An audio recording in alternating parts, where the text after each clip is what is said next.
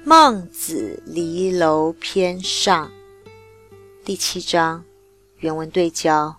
孟子曰：“天下有道，小德亦大德；小贤亦大贤。天下无道，小亦大，弱亦强。失恶者天也，顺天者存，逆天者亡。”齐景公曰：“既不能令，又不受命。”是觉悟也。剔除儿女与吾。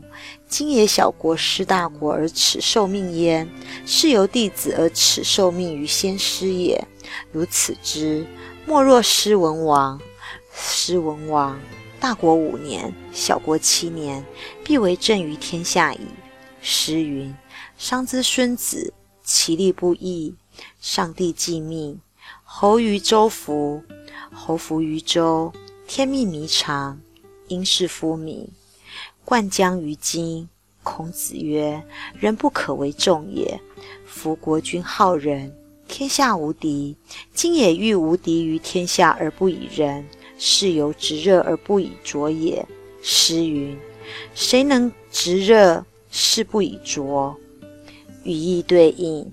孟子说。天下有道的时候，道德修养低的人听命于道德高尚的人，小贤之人听命于大贤之人；而当天下无道的时候，力量小的被力量大的所役使，弱者则被强者所役使。这两种情况都是天所来做决定的，顺应天道就能够生存，违抗天命呢，则会被灭亡。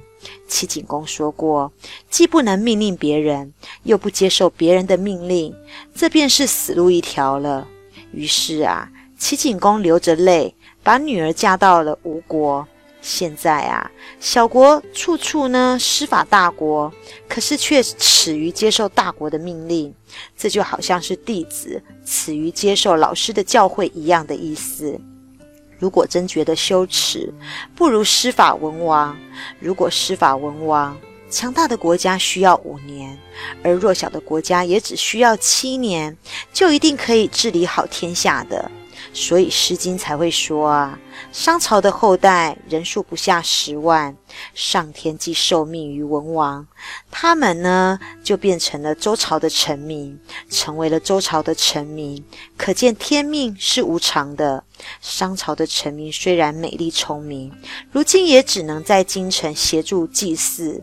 孔子说啊，人的力量与人数的多寡是没有关系的，只要国君能够实施仁政，就能够天下无敌。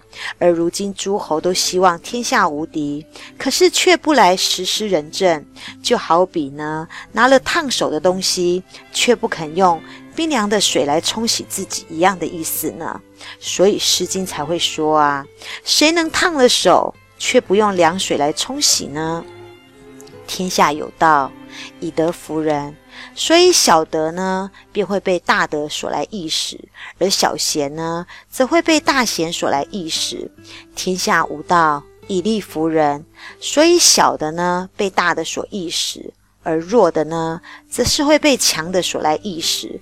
在天下无道的今天，小国如果不愿意来服从大国，那么就应该设法呢来效法文王，来倡导王道，实施仁政。因为仁者无敌，有仁德的人，有实施仁政的人，绝对必定能够统一天下的呀。